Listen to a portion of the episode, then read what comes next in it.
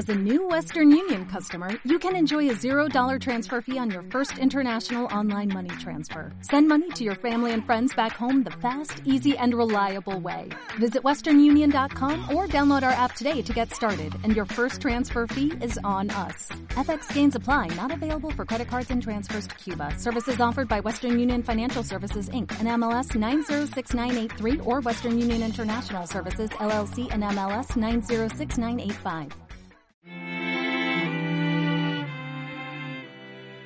Si tuvieras que enfrentarte a la pregunta, ¿estás utilizando todos los recursos que tienes a tu alcance para conseguir el trabajo que deseas? ¿Qué responderías? Pues bien, ya te encuentres ante una inminente fecha de examen para una oposición, estés terminando tus estudios superiores o una carrera, te encuentres dentro del mercado laboral, o estés pensando en cambiar de trabajo o incluso iniciar un proyecto, este podcast te interesa. Te invito a que te quedes remarcando que todas las recomendaciones que aquí se llevan a cabo, tanto por parte de mi compañero John Barberena como por mi parte Josué Tarí, no deberían interpretarse al pie de la letra y que siempre os vamos a invitar a que verifiquéis toda la información y a que os cuestionéis todo el contenido que nosotros os ofrecemos, así como cualquier contenido o información al cual tengáis acceso, tanto a través de medios online como a través de medios offline, puesto que todas las recomendaciones o todas las alternativas educativas, formativas, de inversión, diversificación de capital, blockchain, incluso toma de decisiones a la hora de plantearnos un trabajo u otro, deberían ser tenidas en cuenta en base a vuestro contexto individual, el cual nosotros no conocemos, y que por lo tanto, repito, no deberían ser interpretadas de forma cerrada, de forma reduccionista y de forma anacrónica al fin y al cabo, porque estamos hablando en un contexto puntual, en un momento puntual de la historia, en un lugar puntual de este universo,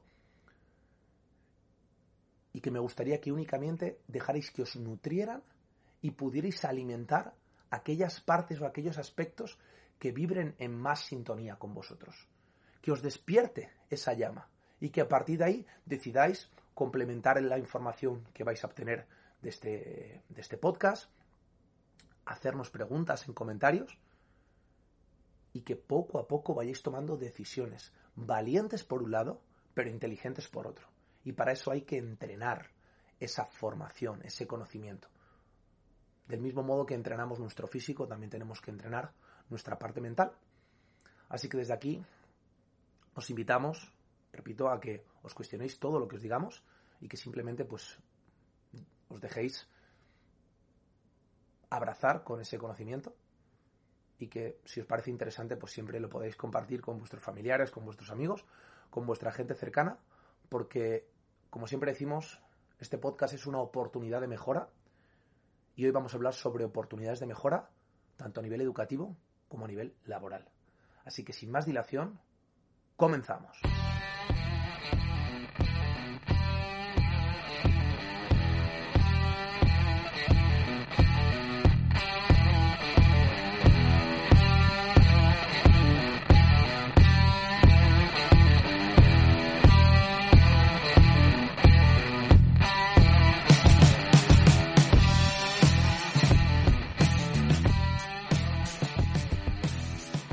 Vamos a darle caña o qué? Vámonos. 3, 2, 1. Saludos a todos, buenos días, buenas tardes, buenas noches. Bienvenidos a un nuevo capítulo del podcast Stronger Than Yesterday. Soy Josué Tarí, me encuentro con mi compañero y amigo John Barberena, ya le conocéis, y hoy venimos a hablaros sobre trabajo, pero trabajo desde un punto de vista polifacético, interdisciplinar, transversal, porque queremos hoy poner sobre la mesa las oportunidades que desde el punto de vista de John y desde mi experiencia, desde nuestra experiencia, existen hoy en día para poder eh, pues recibir una contraprestación económica y por lo tanto pues poder poner un plato sobre nuestra mesa o costearnos las vacaciones del sueño que llevamos queriendo regalar a nuestros padres durante toda nuestra vida. Entonces, eh, pues los dos somos personas que nos eh, dedicamos a muchas cosas diferentes, tenemos diversificado nuestro mercado laboral, por decirlo de alguna forma, y queremos compartir con vosotros, ya sea en un contexto específico profesional al cual os dediquéis, os dediquéis a muchas cosas a la vez, o no os dediquéis a ninguna, ya sea porque estáis estudiando y no trabajáis todavía, o porque estáis en el paro, cosa que pues nos preocuparía un poco más y que vamos a intentar también abordar con el objetivo de aportaros herramientas que os permitan desarrollar vuestro pues vuestra labor profesional de manera que la gente quiera pagar por, por vuestros servicios, por vuestros productos, por vuestro trabajo. Muy buenos días a todos, buenos días Josué. Me mola el tema de hoy, es una propuesta un poquito diferente a lo que llevamos tocando, pero encaja perfectamente, como decías tú, a, lo que somos. Así que le he comentado a Josué que yo hoy me voy a abrir en canal, él va a ser un poquito la guía y yo voy a ir dando los matices que, pasan por mi cabeza. Pero yo creo que van a salir cosas muy chulas por eso, porque somos dos personas que nos hemos ido subiendo a trenes que van a muy buenos destinos, pero las estaciones están apuntando a diferentes direcciones. Buenísimo. Siempre destino ganador, seguro. Me flipa. Menos mal que tengo los cuchillos yo aquí al lado, porque hoy estamos en mi casa, porque ha dicho abrirse en canal, y si tuviera la ristra de cuchillos que tengo yo aquí al lado, me acojonaría un poco, así que bueno, efectivamente... No llego a los cuchillos, así que está tranquilo. Me fue, está, Josué está entre yo y los cuchillos, así que... En un sentido metafórico, en esa analogía que nos gusta tanto compartir a John y a mí, que creo que también es algo que nos identifica, eh, aparte de ese aprendizaje transversal que intentamos desarrollar, pues... Eh, podríamos dividir las oportunidades a nivel laboral que tenemos hoy en día. Em, primeramente lo vamos a dividir utilizando diferentes mm, sesgos o diferentes em, criterios. Uno de ellos sería, o voy a introducir, el contexto reglado normativo que nos em, exige, por decirlo así, la administración, que sería el colegio, eh, enseñanza secundaria obligatoria, el bachillerato, la prueba de acceso a la universidad, la universidad, los posgrados, los máster, etcétera, etcétera, etcétera. Y el otro que sería, pues, más la formación profesional o directamente el decir, oye, mm, eh, construyo, creo un proyecto de la nada y, a partir de ahí empiezo a aportar valor y empiezo a, a trabajar directamente, ¿no? Entonces, ¿qué opinas sobre un camino y otro? Y qué crees que hoy en día está mejor visto o peor visto, tiene más oportunidades o menos oportunidades, o si hoy en día tiene mucho sentido seguir al pie de la letra y a rajatabla un sistema que quizás debería haber cambiado, puesto que ha cambiado las oportunidades del mercado, por ejemplo, en el contexto online virtual que prácticamente está eclipsando y acabará eclipsando o equiparándose a toda la parte productiva del sector primario. Vale, empezamos fuertes. Bien, eh, es un tema que me flipa porque es un debate, es un debate que ha salido. Eh, hay dos debates que quisiera tocar hoy, que es el de la formación reglada y tal y el autoaprendizaje, digamos, por simplificarlo y luego el de trabajar por, por cuenta ajena y por cuenta propia, ¿vale? Me encanta, me encanta. Entonces, ahí hay, muchos criterios porque luego está la parte offline y online también. Vale, perfecto. Así que iremos desglosando O sea, todos van a ir mezclados, yo creo, pero bueno, por ir, eh, arrancando diferentes temas que luego vayan entrelazándose. El de la formación reglada y no reglada, vamos a simplificarlo así. Eh, pues mira, eh, lo primero que surge cuando yo empiezo a leer, ¿vale? Y empiezo a formarme. Yo, que entras en el mundo de la formación no reglada, realmente te das cuenta de que dices, bueno, no sabía nada. Y lo primero que me surgió a mí es un enfado, un rechazo, decir, me cago en 10, no me está enseñando nada, no me ha servido de nada, no me ha, esto es una mierda, está anticuado, eh, no sé por qué he hecho caso yo a, a mi entorno, a... Y cuando empiezas a madurar y a sentar la idea, dices, a ver, a ver, bueno, en conversaciones yo eh, veo, empatizo con mucha gente que está en esa fase y da igual la edad, en fase de rechazo, de decir, esto es una mierda. Pero luego cuando vas dándote cuenta, eh, se aprenden muchas cosas por el camino. te estoy hablando, por ejemplo, yo estoy pensando ahora mismo en el, instituto, en el colegio, el instituto, incluso un poco de universidad también, ¿vale? Porque sí que es verdad que en tema de conceptos eh, se están quedando muy rápido atrás, por lo menos ya en tocando tema universidad, porque las opciones que salen ahora tema online te enseñan realmente lo que hace falta y un abanico de habilidades que sí que son más prácticas. Fíjate, habéis introducido un, un, concepto importante para justificar el por qué un conocimiento se queda atrás o está obsoleto. Es básicamente porque hay una competencia por otro lado que te está aportando un contenido más actualizado, cosa que antiguamente quizás no teníamos la capacidad ni la oportunidad de ver diferentes alternativas de aprendizaje. Y hoy en día nos estamos dando cuenta que, espérate un momento, esto que me dan en el colegio, eh, realmente hay otras cosas con mayor valor o más actualizadas de lo que estoy aprendiendo en el colegio y en el colegio me obligan a estar 6, 8 horas al día más todos los deberes que me mandan. ¿Qué sentido tiene esto, no? Claro, y es que eh, esa parte que digo yo que como que cuando ya he madurado me doy cuenta de que... Espera un momento, porque mucha parte de, de esta formación nueva es online ¿vale? Que tiene muchísimas ventajas, pero le falta una parte social que luego tocaremos en el tema online, offline offline y en el tema de trabajos, que es, tío, los típicos trabajos de grupo en clase, hacer una presentación a tu clase, eh, ir todos los días con tus compañeros de clase, el día que estás mal, el día que estás bien, eh, enfrentarte a asignaturas que no son tu punto fuerte, pero tienes que sacarlas, hay un proceso ahí que sí que quizás sea más rollo, lo veo como bastante, bastante, bastante, bastante positivo en el instituto. A nivel social. Sí, a nivel social, la parte un poco hasta que estamos un poco ya madurados, que es 18 años, ¿no? Hemos ido a instituto, hemos ido al, al bueno, eso, la ESO y bachiller, que hemos hecho muchas amistades, hemos hecho, nos ha hecho enfrentarnos a tareas sociales y psicológicas un poco forzadillas, que ya no solo es que se me da bien las matemáticas, voy a dedicar toda mi vida solo a eso en cursos online, sino eso, esas soft skills que se llaman, ¿no? Habilidades blandas que, que realmente son muy importantes en, en, el futuro. Y que cuando, eso, al primero, al primer, lo, lo, primero que me surgió era ese rechazo, ahora lo voy viendo y digo, bueno, a ver, yo sí que he aprendido mucho en el instituto, y yo veo a la gente, por ejemplo, que se va a estudiar a una ciudad fuera, que hacen unas amistades específicas, que se fuerzan a independizarse, que un montón de cosas que van detrás, que te van enseñando.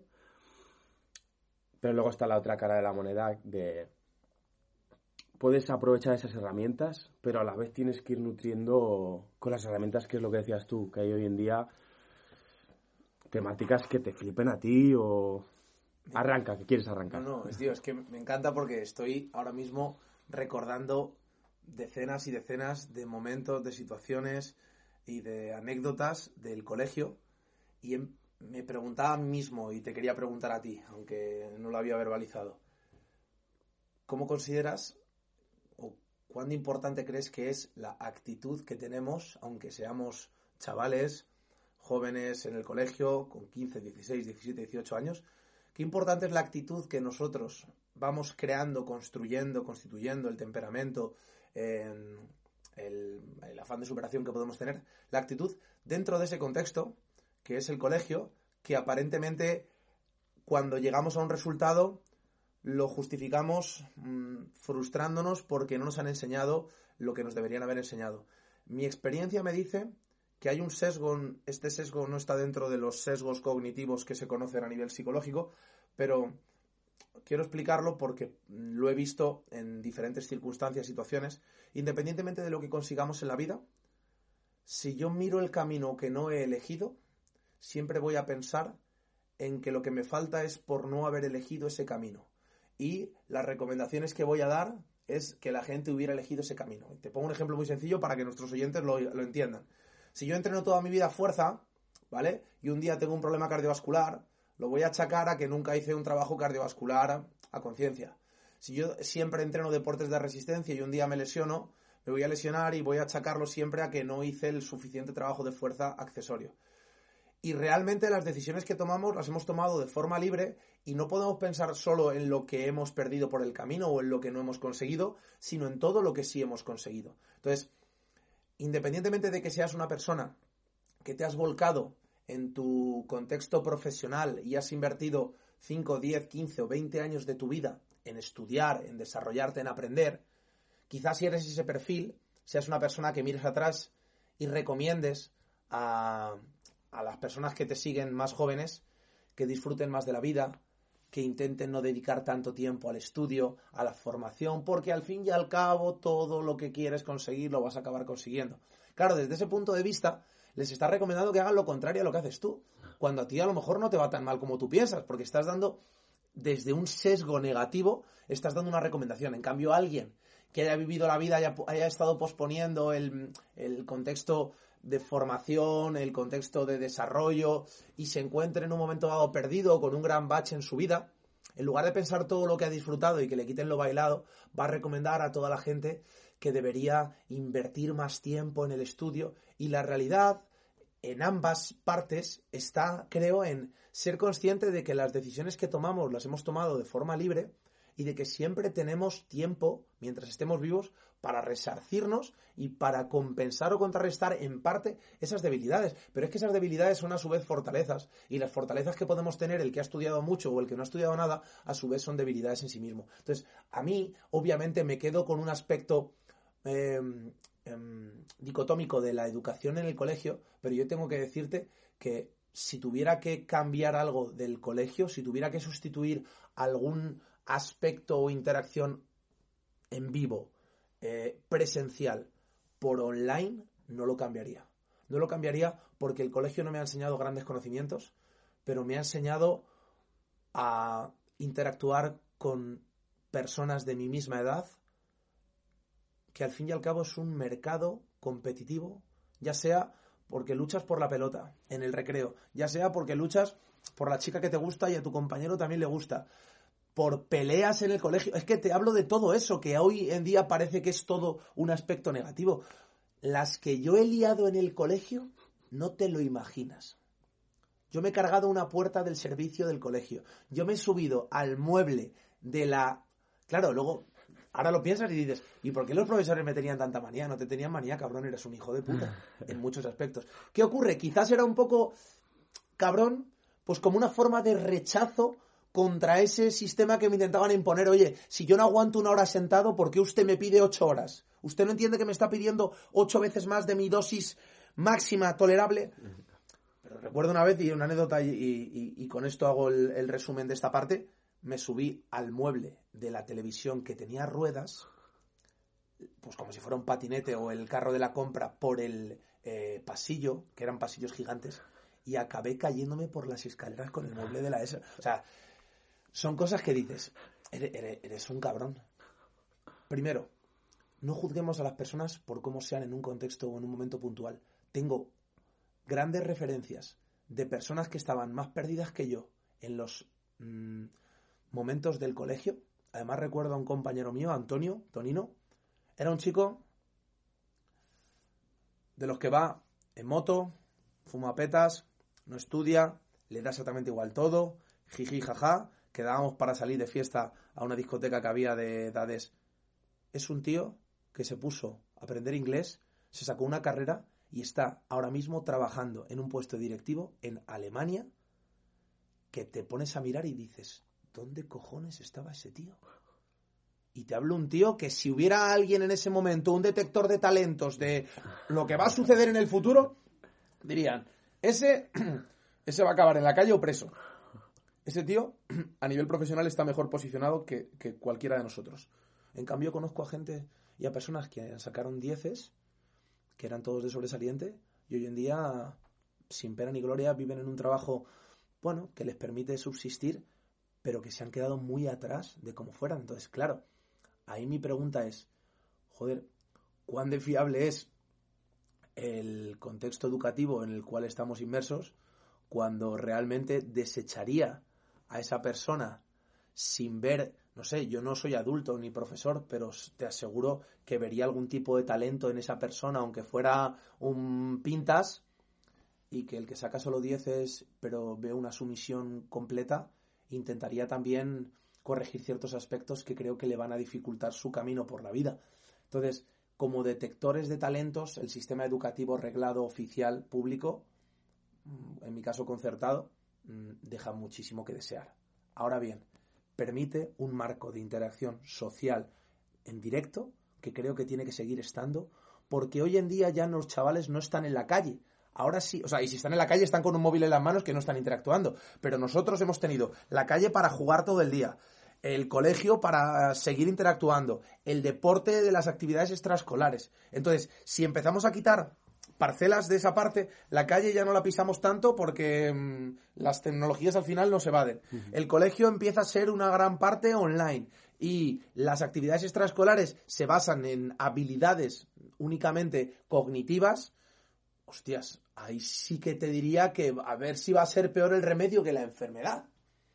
Ya ahí has tocado un tema que yo creo que, por los dos ejemplos que has puesto de, eh, digamos, alguien de avanzada edad, o no tanta, que mira atrás y da consejos opuestos a lo que ha hecho él, yo creo que esos dos ejemplos parte de que, o parte de su pensamiento, de no aceptar la responsabilidad, yo creo. Mm. Porque la clave, la clave que yo le daría un consejo a alguien es, párate a pensar realmente lo que quieres y toma tú la decisión y luego acarrea las consecuencias. Lo que pasa es que hay gente con 15 años que quiere tomar sus decisiones y, igual no pueden porque no son suficientemente maduros. Pero yo por suerte, por ejemplo, cuando iba al colegio, al instituto, pues los pensamientos que me habían inculcado y la mente que tenía en ese momento cuadraba ir a clase. Entonces yo, yo era un poco payasillo en clase, tampoco era muy gamberro, pero sí que es verdad que dentro de ser un poquito tímido, sobre todo por ejemplo con las mujeres, pero me llevaba bien con casi toda la clase, yo podía interactuar con todo el mundo, ahí en, mi contexto social me ha ido abriendo a ser una persona pues muy sociable y tal, eh, a no tener vergüenza quizás también, porque hacía un poco el payaso, pero a la vez yo, me, yo veía que a los profesores me los tenías que ganar, entonces no es que fuese pelota, pero sabía cuándo cortar, ¿sabes? Cuándo hacer el payaso y cuándo eh, atender un poco más, o dar ese pequeño... Eh, tío, entregar la tarea justo a tiempo para ganarme al profesor lo suficiente para, ¿sabes? Para ir avanzando. Entonces, pero el contexto era que yo quería estar en clase. Luego en la universidad, ya es cuando empecé a, cuando tocaba ir a la universidad, empecé a decir, pues no sé si quiero seguir estudiando por aquí, por eso yo pasé por tres carreras y realmente eh, lo importante yo creo que es decidir uno mismo lo que va a hacer, porque ahí eres capaz de ponerle más carne el asador y si salen las cosas mal, eh, ser tú el responsable, no echar la culpa a los demás y seguir avanzando.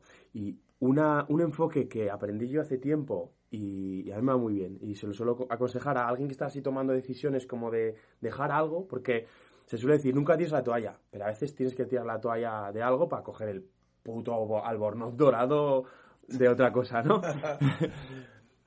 pero cuando tires la toalla en algo, que sea por el puto albornoz dorado. Es decir, cuando vayas a dejar algo, que sea algo por algo más duro, por algo más que te vaya... Porque cualquiera deja una carrera para estar en casa con los padres y no hacer nada. Qué bueno esto, tío. Pero que sea, cuando vayas a dejarlo, vale, lo dejo, pero ¿qué tengo entre manos ahora que me está obligando o me está empujando a dejar? Porque si no, es pereza, es, es vagancia, es, claro, estoy acomodado, eh, el mensaje que retumba en las redes sociales de que la universidad es, está obsoleta me resuena a mí, pero ¿por qué me resuena? ¿En qué estoy enfocando mi atención? A ver, porque... ¿Cuál es la alternativa? ¿no? vale, no hago eso, pero que... Mira, el otro día estaba pensando, preparando pues un poco la, la idea de este podcast, y estaba reflexionando acerca de las diferencias entre las razones y las excusas, o entre pensar demasiado o demasiado poco. Y realmente, para mí, son lo mismo. La diferencia entre las razones y las excusas es que las razones son las justificaciones para hacer algo y las excusas son las justificaciones para no hacer algo.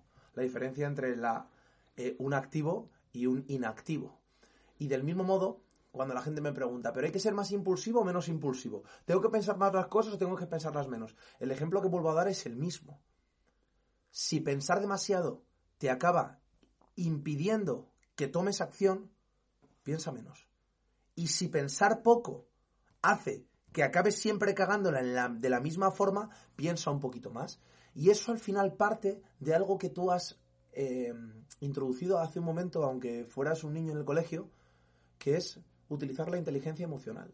con esos profesores intentabas llegar a esos profes, pero a su vez seguir llegando con tus compañeros de clase, ganarte a la gente. Y ganarte a la gente es una actitud que hay que desarrollar, forma parte de la inteligencia emocional y por conectarlo un poco con el mercado laboral de la temática de hoy, yo como director de una empresa que he hecho selección de personal y que puedo decir que soy a su vez el director de recursos humanos de mi propia empresa, yo mm, habré hecho más de 500 entrevistas a perfiles profesionales como son entrenadores, nutricionistas y fisioterapeutas sobre todo.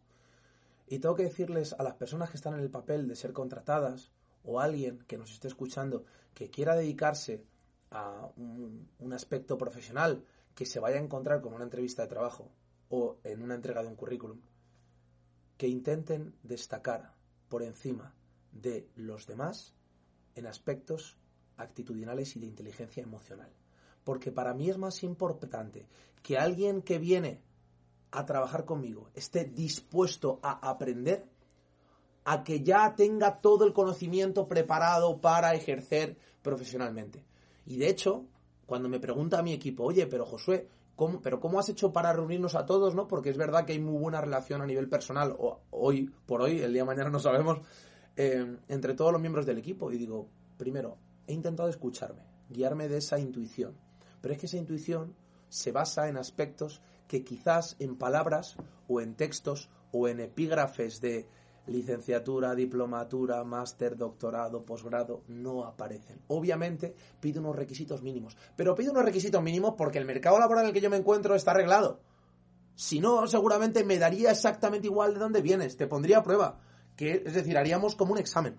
Por lo tanto, es importante que la gente entienda la importancia de cuando hablas con alguien, por ejemplo, mirarle a los ojos, sonreír, mostrar una predisposición, un voy a estar aquí, cueste lo que cueste, y vas a poder contar conmigo porque te voy a servir para un roto o para un descosido. Porque puedes confiar en mí porque me voy a ganar tu confianza. Eso es más importante que nutrir el currículum. Si el otro día no sé quién me pidió un currículum de Josué para una formación, dije, mira, yo llevo sin escribir mi currículum, pero si lo escribiera, aparecen tantos epígrafes que es bochornoso, me aburre mostrar tanto.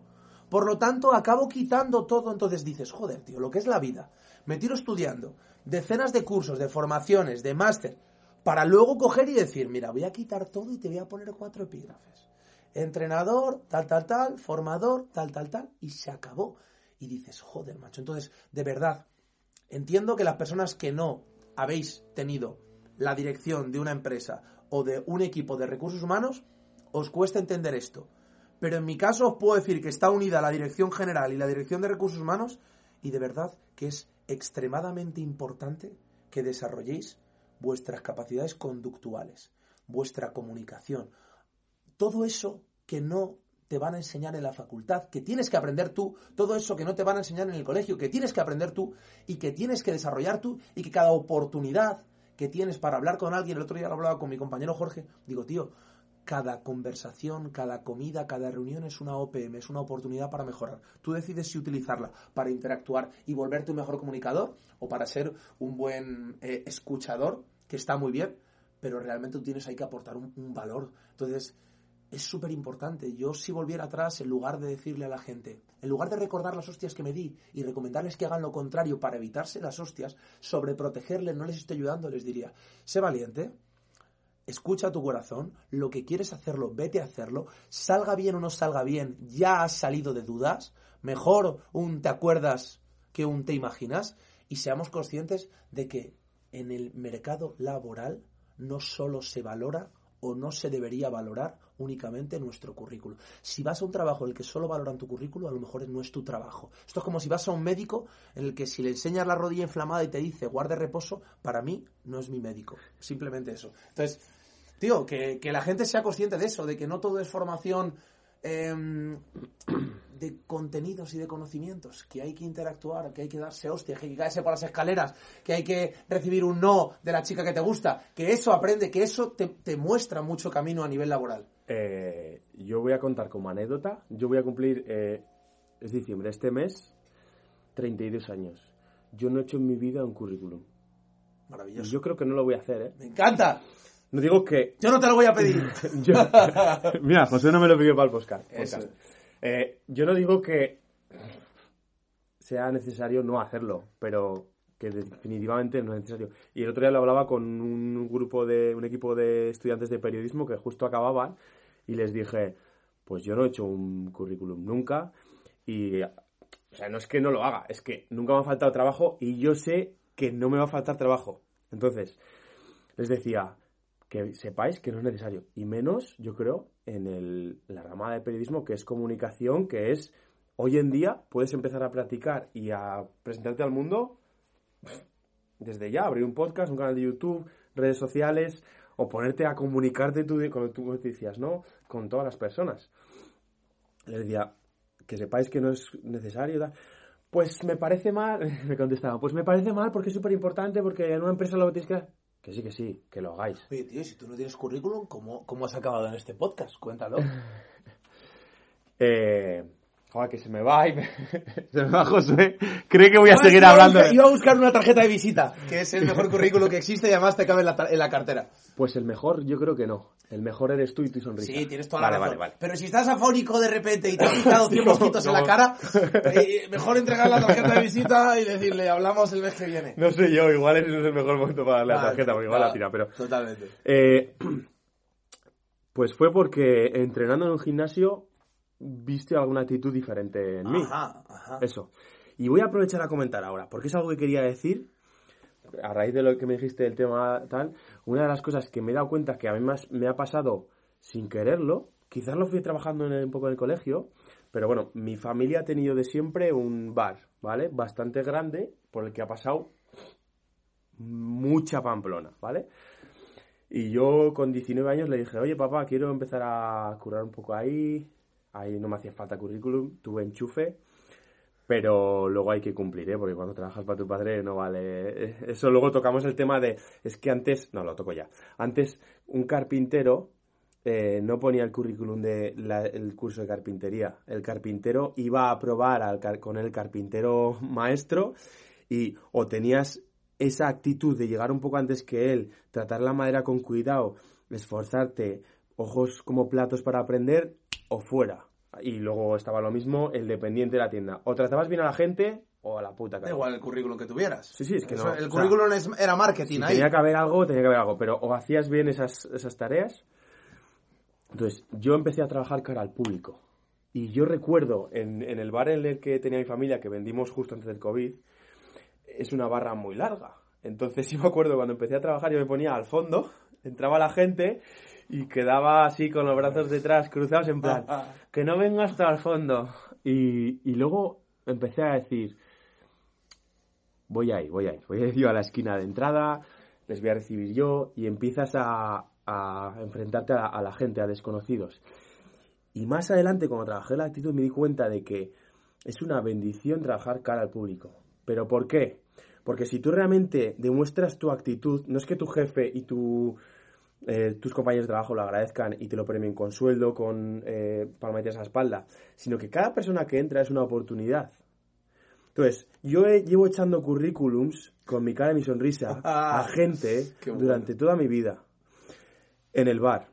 Mucha gente me, me conoce por el bar. Y, y, muchos de ellos tienen empresas, tienen un, un taller pequeñito, tienen una, una tienda, tienen un lo que sea muchísimas personas tienen su propio negocio o trabajan en un sitio en el que podrían meter mi currículum y dirían, Buah, este no sé si, si sabe de lo mío, pero lo quiero como, como compañero de equipo, esa actitud me mola. Entonces, y luego a nivel de contactos, es que no sabes quién te va a llegar, tío. Ya da igual que trabajes en un McDonald's.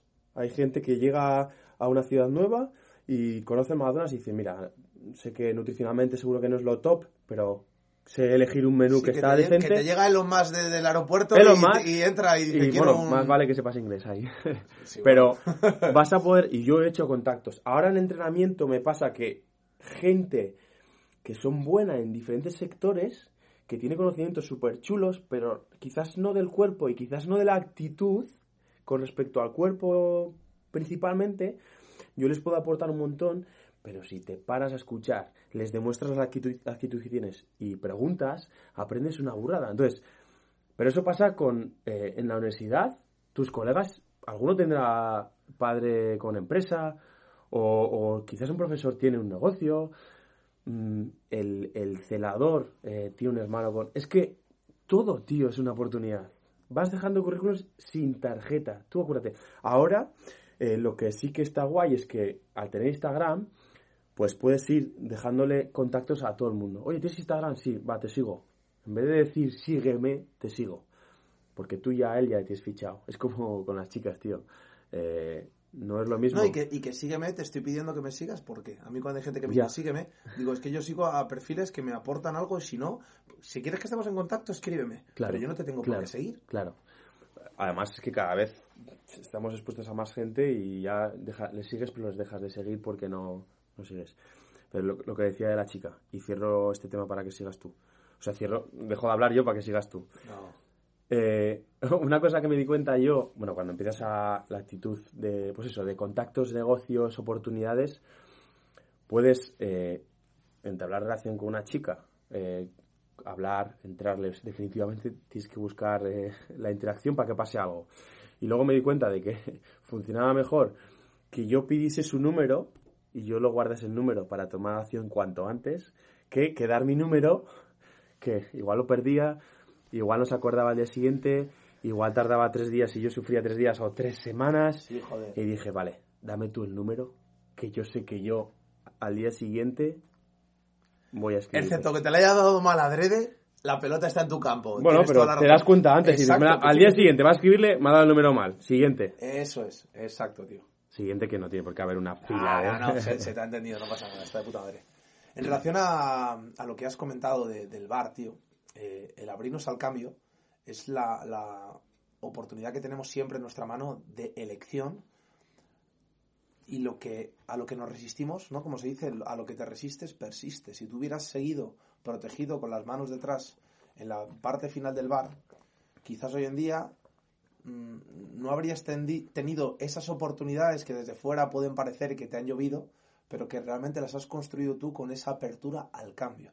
La apertura al cambio se demuestra desde que de repente entra alguien al gimnasio que no conoces de nada, que se llama Josué Tarima Ariaga y viene de Madrid, y eres el primero en dirigirte a él de una forma que te hace ver un valor diferencial y distintivo. Por un lado y por otro lado decir, joder, este tío quizás está actuando como a, a mí me habría gustado que actuara o como yo actuaría en su lugar. Entonces ya ahí hay una conexión y una vinculación muy muy potente. En relación a las redes sociales, que es verdad que si este podcast lo hubiéramos hecho hace 10 años, pues no sería un factor desencadenante de la conversación que vamos a tener, ni de eh, una apertura a un entorno laboral.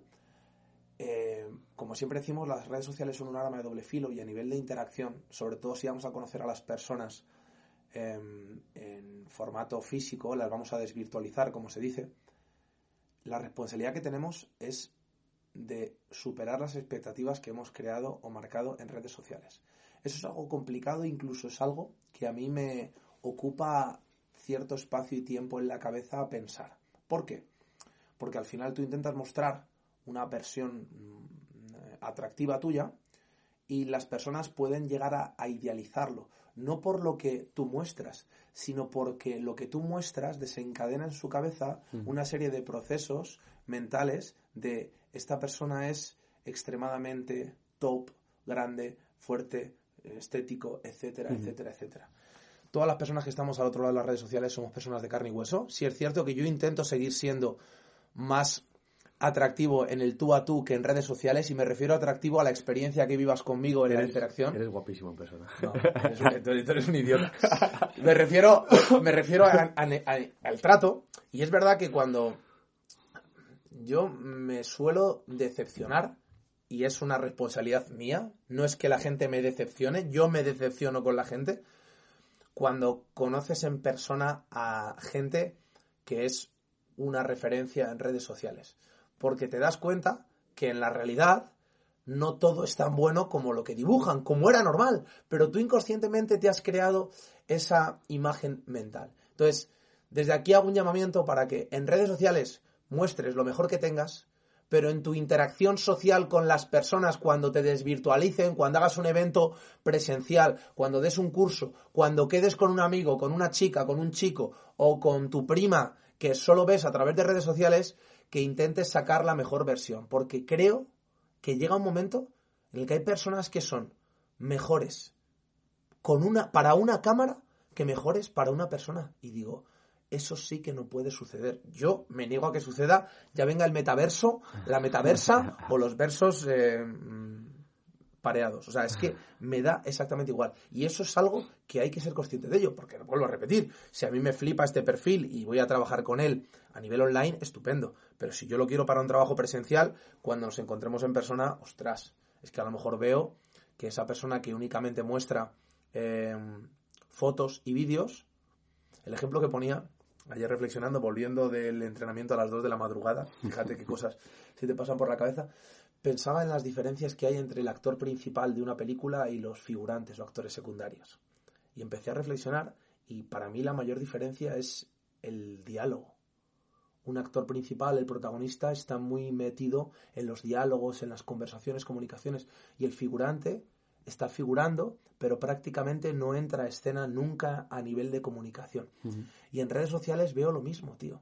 Hay peña que es capaz de em, ser protagonistas, ser actores principales, aportan un, un mensaje, de manera que tú cuando miras atrás puedes utilizar las redes sociales como un diario para recordar de dónde vienes, cuáles han sido tus errores, qué cambiarías del pasado, qué no cambiarías y qué tienes que recordar que habías olvidado. A mí me gustan las redes sociales para eso. Yo en las mías hay muchas publicaciones que volvería a repetir hoy porque me ayudan. En cambio hay gente que tiene puesto, jaja, un corazón negro, una explosión y fotos. Y está genial. Pero esas personas cuando miren atrás se van, a se van a acordar de las fotos, del tiempo que han tardado en editarlas, pero el mensaje que han transmitido en un diario, no sé si yo voy atrás y miro un diario y no hay nada escrito, no sé qué interpretar. Entonces, la comunicación sigue siendo la base de la interacción, la interacción sigue siendo la base de las relaciones y las relaciones al final son las que acaban nutriendo las relaciones profesionales. Una relación profesional parte de la base de una relación de interacción tú a tú. Que no se nos olvide que por mucho que hablemos de nutrir las redes sociales, en primera instancia deberíamos nutrir nuestra persona. Y si gracias a que el compromiso de nutrir mis redes sociales acabo desarrollando mi eh, conducta, mi actitud, mi conocimiento, maravilloso. Pero que no se nos olvide eso, porque muchas veces hablamos de no hay que aportar valor en redes sociales. Si que no tienes valor que aportar, lo que tienes que hacer es tirarte sin redes sociales un año, ponerte al día contigo mismo, con el contexto en el que te encuentras y con la situación laboral, y ya luego empiezas a aportar algo, si no tenemos una mierda que aportar, ¿sabes? Ya, hay una cosa, mira, en las redes sociales yo veo que hay muchas oportunidades. Y, y yo estoy enfocado en, ir aprovechándolas y, lo aprovecharé mucho más en el futuro, segurísimo. Pero yo me fijo que hay, yo en mi vida estoy aprovechando muchas oportunidades detrás de las redes sociales, ¿vale? En el día a día, en el resto de oportunidades que hay fuera de las redes sociales. Que hay un montón, tío. Y yo me fijo que hay gente que ve las oportunidades de las redes sociales, se centra en las redes sociales. Y, por ejemplo, un caso de perfiles de, que veo, tiene un Instagram a la contra de lo que acabas de, contar, super currado, ¿vale? Con unas infografías de la hostia. Llevan haciendo durante seis meses, ¿vale? Y además es información chula y comunican bien. Por lo menos en los vídeos. Y tienen 300 seguidores, ¿vale?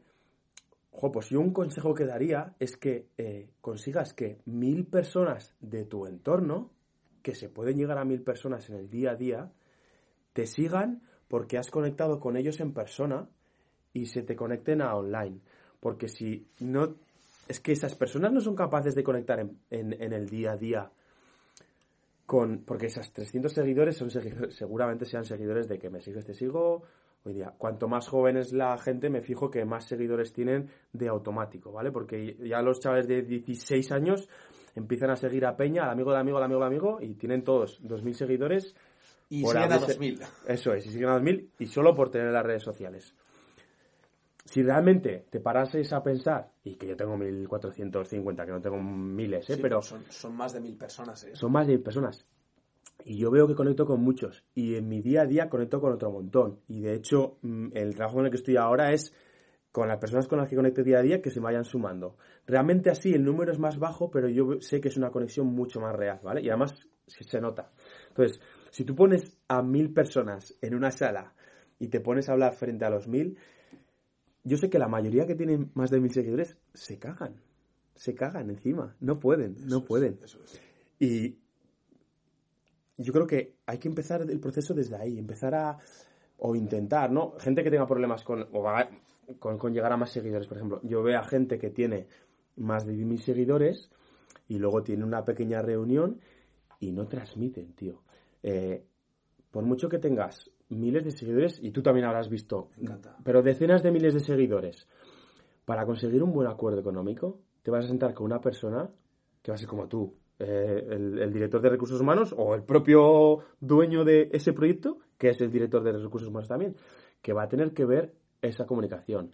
Y la gente que está expuesta a entrevistas, a personas, lo nota enseguida. Te va, te va a ver, te va a ver detrás y va a decir, pues voy a averiguar cómo has llegado a tantas personas, pero me voy a quedar con ese pequeño detalle porque lo demás es lo más complicado de conseguir y voy a buscar una persona que lo tenga se te va a ver el plumero, como tú bien has, como tú bien has dicho.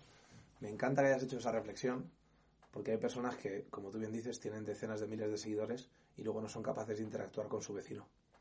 Claro. Porque se cortan. Entonces, para ti la red social, ¿qué es?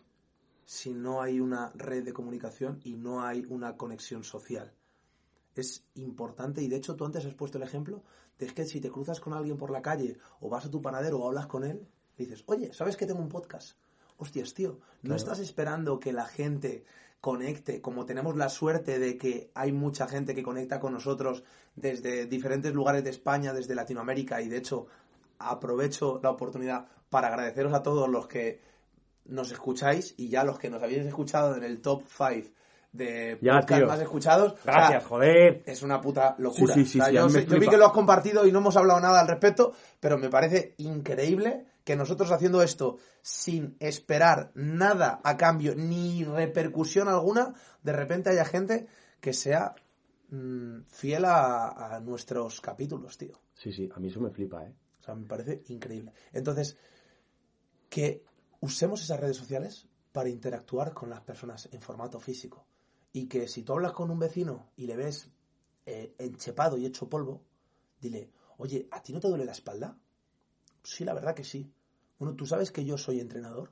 Tú sabes que a través del entrenamiento te puedo ayudar. Claro, Ya, pero es que yo no tengo dinero. Bueno, mira, pero yo en redes sociales comparto contenido gratuito que simplemente con que te abras una cuenta en Instagram. Ah, no, si tengo Instagram, sí, me lo hizo mi hijo.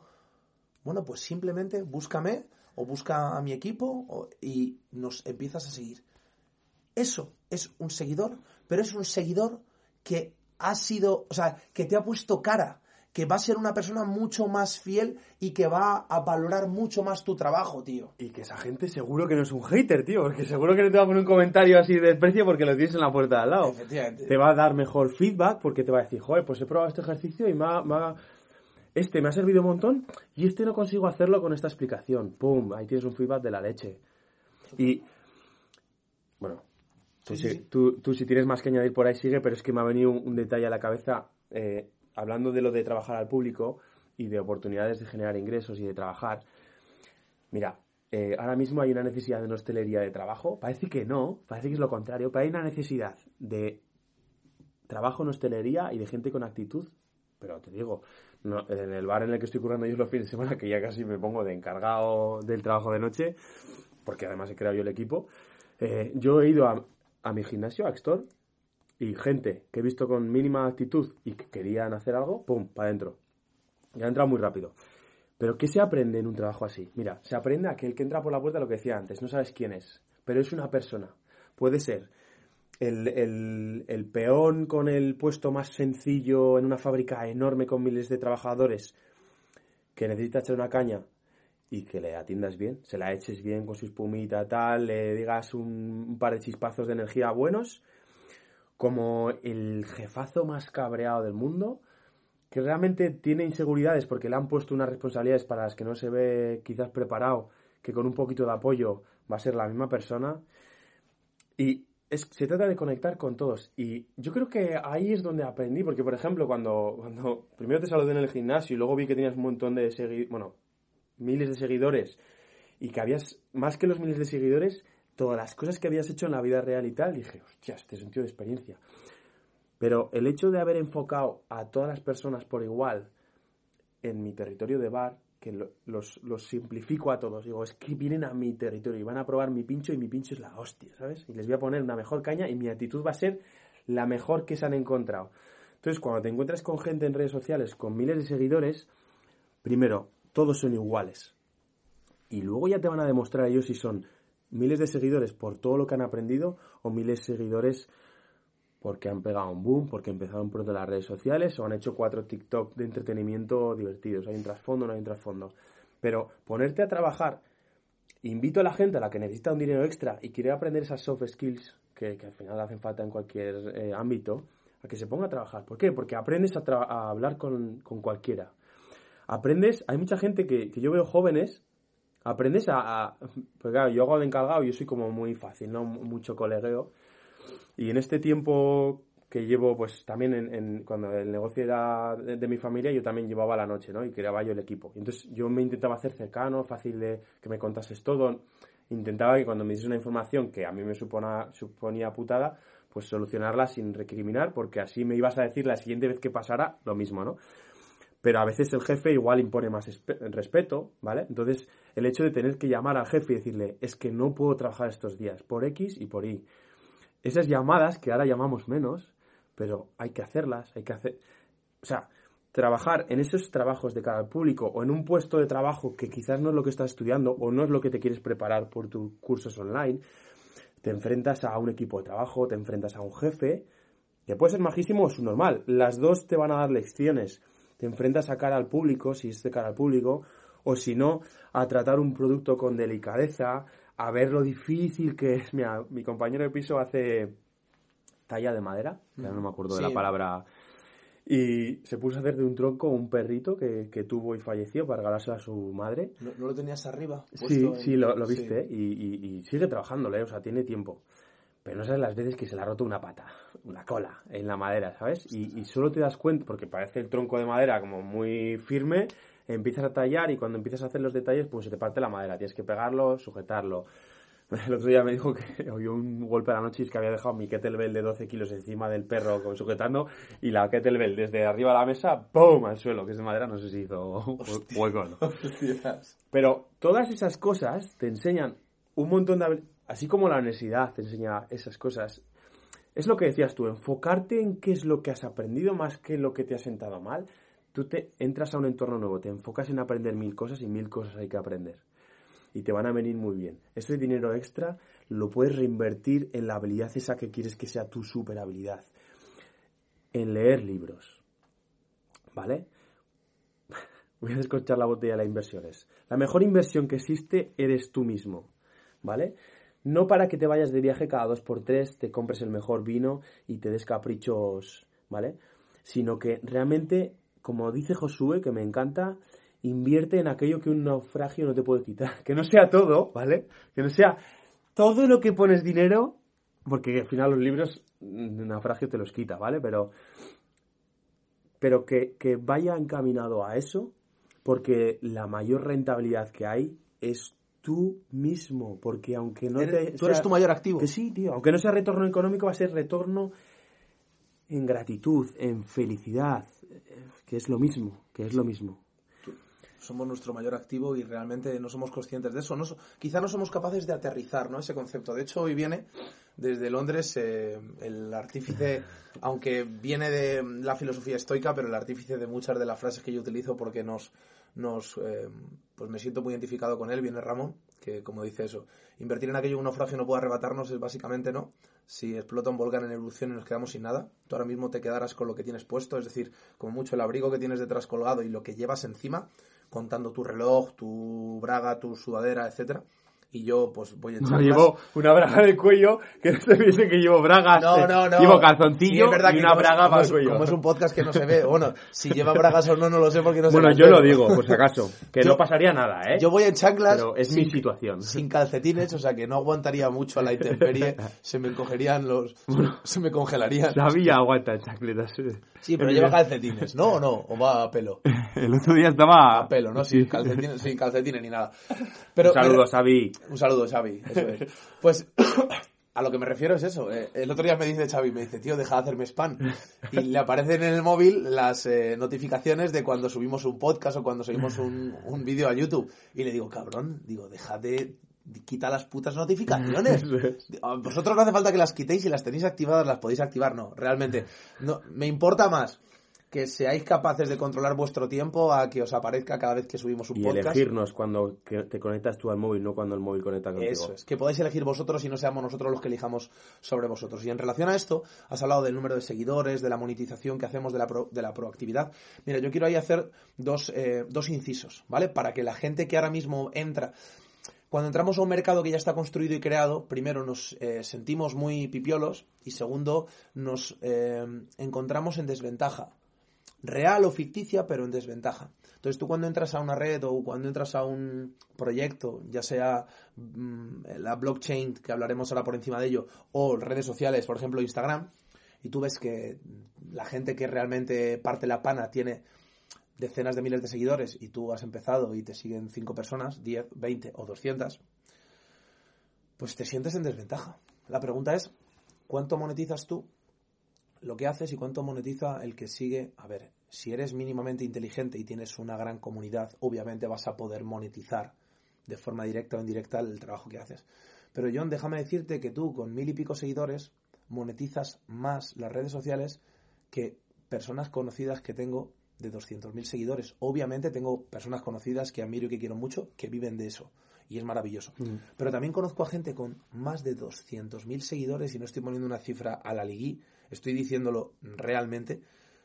Personas conocidos con más de 200.000 seguidores que no monetizan absolutamente nada. Tú cuando un cliente se pone en contacto contigo por redes sociales y te dice, John, quiero que me entrenes y le empiezas a entrenar y tienes un ingreso recurrente a través de los servicios, has monetizado, has hecho una conversión a través de tráfico orgánico en tus redes sociales con ese cliente. Por lo tanto, para las personas que están aquí y nos están mm, escuchando y tenéis pocos seguidores y estáis en un momento en el que os sentís en desventaja, ya sea por el país en el que estáis, por la situación económica en la que os encontréis o por la relación que tengáis ahora mismo con vuestro entorno. El otro día empecé a trabajar, a colaborar con un diseñador de eh, Latinoamérica que está facturando lo que allí es una fortuna, que a lo mejor aquí en España es un sueldo normal, 1.500 euros.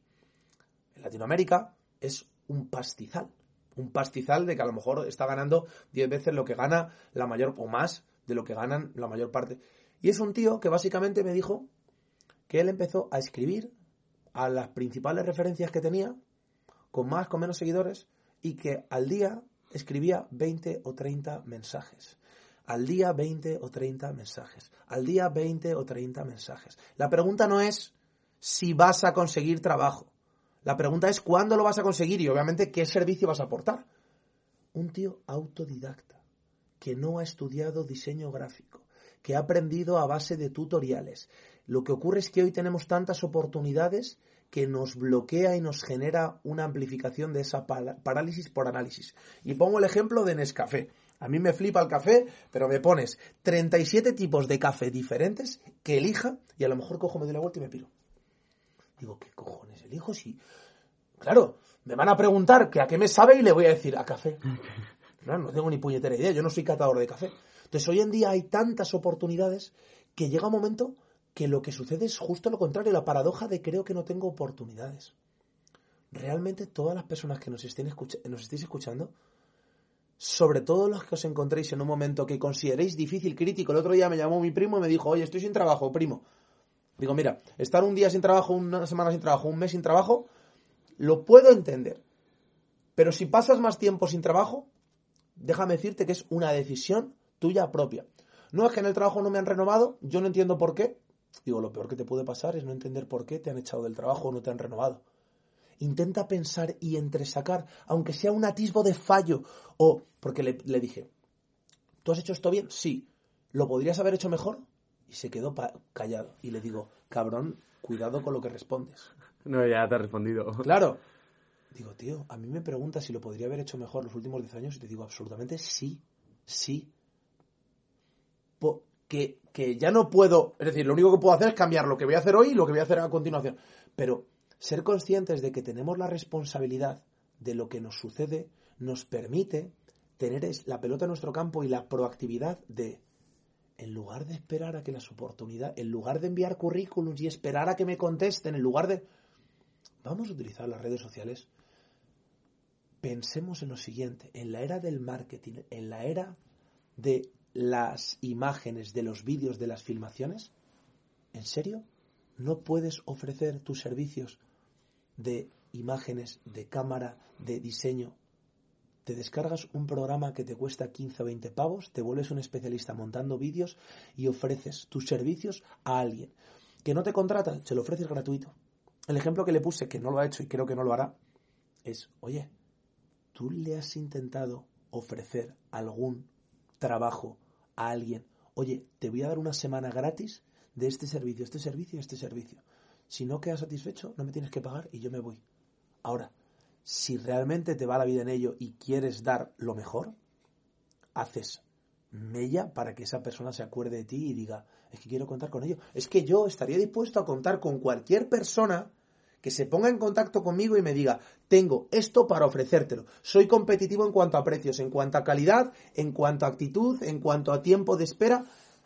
Entonces, ¿qué puntos fuertes tienes o qué puntos fuertes estás dispuesto o dispuesta a desarrollar? Y volvemos a lo mismo. Ese es tu principal activo. La proactividad. Aprende habilidades transversales que te permitan aportar valor, aunque vengas de estudiar una carrera que no tenga nada que ver con lo que yo te estoy aquí mencionando. Estamos hablando para esas personas que dicen que no tienen trabajo. Pero si estoy dando trabajo a gente de Latinoamérica, ¿cómo no va a haber trabajo para ti? La pregunta es si tú tienes algo que aportar de valor al mundo. Y si no lo tienes, la pregunta es, siguiente sería, ¿quieres aportar algo de valor al mundo? Espero que por favor respondas que sí, igual que respondes que sí a quiero respirar, necesito el oxígeno para vivir. Entonces, esa es la mejor forma. Tú eres tu mayor activo. Un activo es algo que genera ingresos y por lo tanto lo que llevas dentro, tanto a nivel físico como a nivel actitudinal, como a nivel de conocimiento, como a nivel de habilidades, como ha dicho eh, John, que al final son habilidades transversales, esa es la mejor forma de poder aportar valor. Y eso es una responsabilidad tuya, hayas estudiado de forma arreglada o no. Porque vuelvo a la universidad y pienso, joder, en la universidad la verdad que no aprendí una mierda. En la universidad te enseñaron conceptos y contextos eh, científicos, técnicos, específicos. La responsabilidad individual de cada uno es cómo transfiero esos conocimientos a mi trabajo porque tiramos balones fuera y decimos, es que en, la, en el colegio todavía, pero en la facultad que tú has elegido, porque el colegio no lo eliges, y el colegio tiene grandes cagadas, aunque como te comentaba y como comenté en el podcast anterior, a partir de los años 90 se introdujo en el, en el currículum eh, escolar las habilidades transversales, claro, te dan una semana al año de jornadas culturales y ya te están dando conocimiento transversal, ¿no? O sea, yo te doy una clase una vez al año sobre economía y ya te he dado en el colegio durante todo el año mm, habilidades transversales. Bueno, ahí deja mucho que desear. Pero en la facultad que tú has elegido, no es que mis padres, escucha, tú has elegido, tú eres mayor de edad, tú tienes la capacidad de enfrentarte a tus padres y decirles, no voy a mm, consentir que impongáis vuestro criterio al mío. Yo quiero elegir, yo soy libre. Somos más libres de lo que nos pensamos.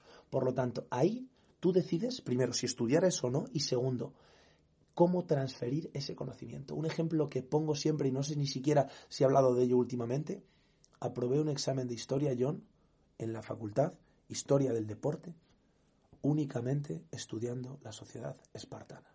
Era la que me tocaba, era la que se me quedó. Se me quedó porque me flipaba, porque me leí un libro. Yo el día anterior al examen esto por favor no lo apliquéis, ¿vale? No lo apliquéis, no lo pongáis en práctica. O sí, probarlo y ya veréis el tortazo. Efectivamente. lo que va a decir. Tal cual, tal, no, no, que se puede llevar un tortazo, porque, repito, aprobé el examen a pesar de lo que hice. No aprobé el examen gracias a. Aprobé el examen a pesar de lo que hice. Iba jodido, no había estudiado una mierda. Dije el día anterior, muy sencillo. Un examen es de desarrollo. El examen era de desarrollar, no de preguntas tipo test. Dije, para desarrollar hay que comunicar, para, que para comunicar hay que saber, hay que tener buena dialéctica, buena oratoria. Digo, me voy a leer un libro. Y me cogí el día anterior y me leí un libro en relación al deporte, pero a lo que a mí me gustaba. Y en ese momento leí La Sociedad Espartana. Todas las preguntas que me hizo las relacioné mm, coyunturalmente, históricamente, con la sociedad espartana. Es decir, cómo había influido la sociedad espartana en las sociedades a posteriori y cómo se había nutrido la sociedad espartana de las anteriores. Pues tío, no sé cómo cojones coló que aprobé el examen. Y dije, ahí va, mi vieja, acabo de aprobar un examen. Porque habías aprendido algo. Claro, bueno, le demostré que había aprendido algo, pero eh, te pongo un ejemplo. Es como si me están preguntando sobre el badminton y le hablo sobre el balompié y le explico la relación que puede existir entre la influencia del balompié con el badminton. Mm, fue eso. Pero realmente, repito, no lo utilicemos como una regla, pero hostias, a mí me ayudó muchísimo a entender que depende de nosotros la aplicación práctica que hagamos del conocimiento que adquirimos en un contexto formativo, reglado o no reglado, tío. Ya, eh, bueno, iba a decir, eh, igual se dio cuenta que aprendiste algo o igual le enseñaste algo tú al profesor y entonces por eso te aprobó, ¿eh? sí, sí, sí, dijo, No, por poder puede ser, al final... Pues he aprendido esto, tal, por lo menos la apruebo. Eh, una cosa que... Bueno, me salen varias, pero una cosa que has dicho de lo de la educación y el aprendizaje transversal, que solo pone una semana y tal, me venía a la cabeza que cuando tú, estás con el foco en mejorar, ya te pueden poner un pequeño chupito de algo que entra en tu boca, averiguar los ingredientes eh, y llegas a casa y los buscas por Amazon, los compras y creas en casa 50 litros. porque Así empezó Jaggermeister. Has pensado en Jaggermeister. Eres un fenómeno. Yo estaba pensando en tequila de fresa, Ah, pues bueno, cada uno. claro, has hablado de hierbas. Joder, macho, estamos finos los dos, ¿eh? Por la mañana tenemos una botella de agua mineral, cada uno al lado y uno pensando en tequila y otro en Yo es que a las noches es lo que más estoy poniendo ahora. A, los chavales. Tequila de fresa. Joder, ¿cómo Tiene que ser una bomba en la tripa. ¿Cómo estamos? Bueno, el tema es que cuando... Mira, yo hice unas pasadas por la universidad y cuando vi que no cuajaba, eh, bueno, entre medio, me fui al grado superior de mecanizado. Fíjate, nunca he hecho mecanizado, pero también aprendí muchas cosas. Yo me he dado cuenta a día de hoy, eh, ayer estaba haciendo un recas con mi madre y entramos a un Cash Converters de segunda mano y hay unas figurillas y me dice, ¿te acuerdas tu época de Warhammer, de pintar y tal? Y digo, es que yo creo que siempre, siempre he jugado con Legos, he pintado Warhammer, siempre me ha gustado construir cosas, ¿no? Y entonces... ¿Tente tenías? Tente era anterior al Lego. Como el Mecano, ¿no? Algo así. Sí, era como el Mecano, lo que pasa que de la época más de nuestros padres y abuelos. Yo lo tenía también. Ah, no, no, yo, pues, era de Lego ya. yo, creo que me ha gustado construir cosas yo, ¿no? Y, y ya se transfiere a construir. Luego fue construir un físico, ahora es construir proyectos, construir mi mente, mi mejor versión y cosas así. Y en, en el grado superior de mecanizado, que aprendí pues eso, a hacer piezas, a manejar tornos, a a ver la jerarquía que hay en, la empresa, de, en la fabricación de productos y tal, había una asignatura que era empresa. Y dentro de esa asignatura, un profesor, es que no os he contado cómo, por qué empecé a leer en algún podcast, pero uno de los profesores que era muy enrollado, eso, sí que es gracias a que él transmitía con energía, eh, en empresa, que yo ahí es cuando me di cuenta que me molaba, eh, me de mandar un libro para leer, que yo creo que ya era consciente de que no lo leería todo el mundo, imprimió un capítulo y nos lo hizo leer en clase, en voz alta por turnos y tal. Y cuando leí ese capítulo dije, ahí fue mi chupito, ¿vale? De tequila de fresa. Leí el capítulo y dije, hostia, me ha molado este capítulo, me voy a comprar el libro. Vivir sin jefe, era de ese libro. bueno. Me compré el libro, leí el libro y dije, joder, pues ahí es cuando empiezas a decir, hostia, estoy aprendiendo un montón de cosas en este libro que no me ha enseñado nadie, que no lo he visto por ningún lado. Sí que yo veía cosas en mi padre, que, claro, al ser dueño de negocio, pues las ha estado haciendo y yo no las veía, y entonces eres consciente y dices, ah, bueno, sí que me habrá transmitido ciertas cosas que yo he aprendido pero no era consciente. De ahí me compré, recuerdo que luego fue el Código del Dinero, ¿vale? El Código del Dinero recomendaba otros libros que eran Padre Rico, Padre Pobre. Eh, creo que de los, de los siguientes fue que ya me recomendó Arich Altadil, que tiene aquí el centro Acros ahora, que es un entrenador, pero que tiene muchas habilidades transversales, es buenísimo, Arich Altadil. Eh, me recomendó El efecto compuesto, Cómo ganar amigos e influir sobre las personas. Fueron los primeros libros que me fueron dejando huellas potentes, pero fue de ese capítulo impreso de la asignatura de empresa en mecanizado. Ah, flipas. Que no tenía nada que ver, que el contexto ahí la gente no estaba a aprender eso, pero que sí que es verdad que por eso ganamos un... O sea, por, por ese profesor que le dedicaba mucha energía a la empresa, ganamos el premio, que eso creo que sí que he comentado en podcast, al mejor Era el premio mejor, em, mejor emprende, mejores emprendedores, segundo puesto de mejores emprendedores eh, en Navarra, ¿no? De grados superiores, que eran todos de administración, tanto enfocado a empresa, y el nuestro mecanizado hizo como ¡pum! Porque ese profesor y yo junto con los compañeros le teníamos ganas ahí. Quiero decir que allá donde estés, eh, tú enfócate en, ser bueno, en, en, tener ganas y cuando... Siempre hemos hablado, ¿no? De, o te suelo decir, yo es que vi una necesidad y empecé a empujar. Tío, pues si realmente crees que eres comunicador y estás en, segundo bachiller o en bachiller y, no estás desatando ese potencial, aprovecha cada uno de los temarios y cuando haya uno que te resuene, dale caña. Pero es que es como lo de trabajar. Sin trabajar es una elección. Estar sin trabajar. Que quizás vayas a cobrar en el futuro, ¿vale? o no estés cobrando un tiempo, bueno. O no cobres lo que te gustaría, lo que crees que mereces. Claro. Pero... Eh, yo siempre, a mí me oirás decir que siempre voy a trabajar más de lo que me pagan. Siempre. Y da igual cuánto sea la cantidad. Siempre voy a buscar trabajar más de lo que me pagan. Si se dilata en el tiempo que estoy cobrando mucho menos de todo el esfuerzo que estoy poniendo, ya seré yo quien cambia de entorno. Pero la gente que está sin trabajo a día de hoy es por elección. Porque como tú dices, puedes empezar a, a tocar temas relacionados con tu trabajo o no y empezar a trabajar Puede ser porque estás trabajando en cuestión de formarte, en, cuestión de que el trabajo sea buscar trabajo, ir y entregar currículums, contactar con personas online. Que no sea ni la comodidad de llegar a un sitio y dar un currículum y pillarte, ni la comodidad solo de mandar un mensaje. Haz las dos. Estás tocando un punto de dolor, sobre todo para las personas que estén sin trabajo y que consideren que eh, la vida está siendo completamente injusta con ellos. Yo el mensaje que les puedo remitir es Quizás tengas razón, quizás estés equivocado, pero quizás tienes el foco puesto en que no hay oportunidades, en lugar de tener el foco puesto en qué oportunidades puedo aprovechar, puedo crear o puedo construir. ¿De acuerdo?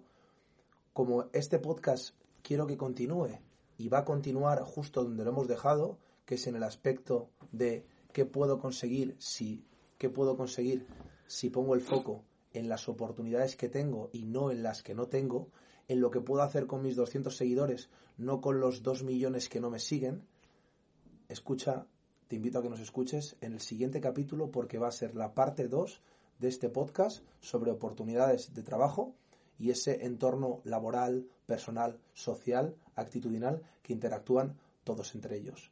Muchas gracias por estar aquí. Nos vemos en el próximo capítulo. Genial. Voy a decir que eh, me ha encantado que Josué abra esta, esta casilla de temarios porque me he dado cuenta que tenemos para muchos capítulos. Vamos a grabar ahora, ¿eh? ¿Vamos a grabar ahora? Sí, te he puesto parquímetro hasta las 2. Ah, vale, vale. Hecho, hecho, hecho. 3, 2, 1, hasta el próximo capítulo. Nos vemos.